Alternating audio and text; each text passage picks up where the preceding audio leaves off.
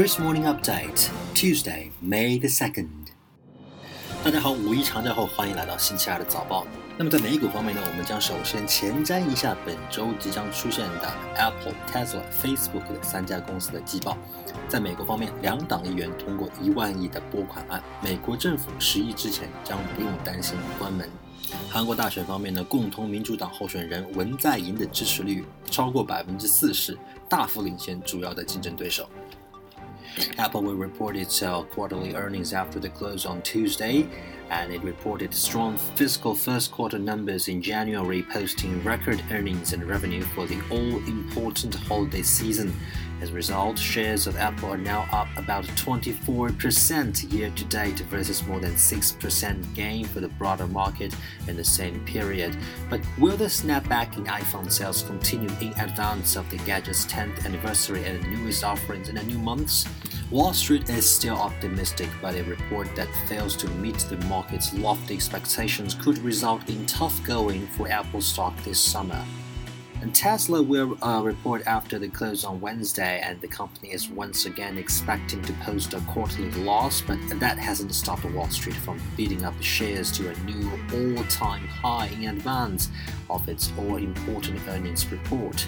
Profits have long been second place to growth metrics, and the overall tone Elon Musk and company present about the growth and evolution of the business. Particularly noteworthy this time will be plans for a mass market Model 3 electric car and the outlook for production capacity. If Tesla shows it's living up to the hype, or better yet, wows analysts with another ambitious idea, then shares should power higher. If the tone is subdued and the numbers are soft, expect downside and volatility for the stock. Facebook will report after the close on Wednesday, and the company has moved in nearly constant march higher since mid 2013, thanks to, in part, to a non-stop string of earnings beats since 2013. Despite its scale, Facebook continues to grow and thrive, but how long can it last? Problems with fake news and overstated video ad views have started to crop up in the past year, but that hasn't stopped shares from surging 30% year to date.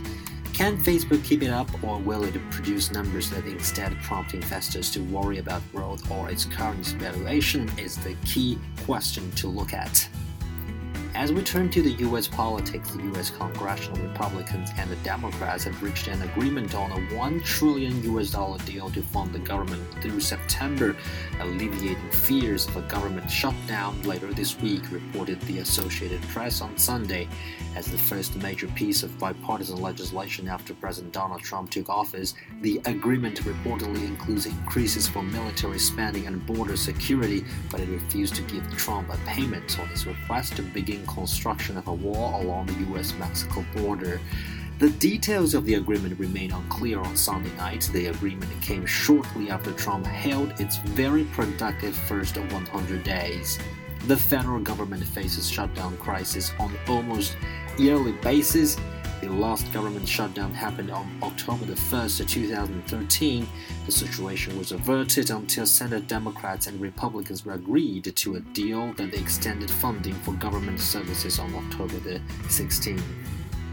And we turn to the North Asia. South Korea's presidential frontrunner more than doubled its runner up in support rate with about a week left before the May 9th presidential election. According to a Realmeter survey released Monday, Moon Jae-in of the biggest Minjoo party won 44.1% of support, far exceeding the 21.8% garnered by Ahn Cheol-soo of the minor centrist People's Party. The result was based on a poll of 2,239 voters conducted from Friday to Saturday. It has a 2.1 percent points in a margin of error. The gap between Moon and Ahn has recently widened on a controversy over Ahn's attitude in TV debates among the five major presidential candidates.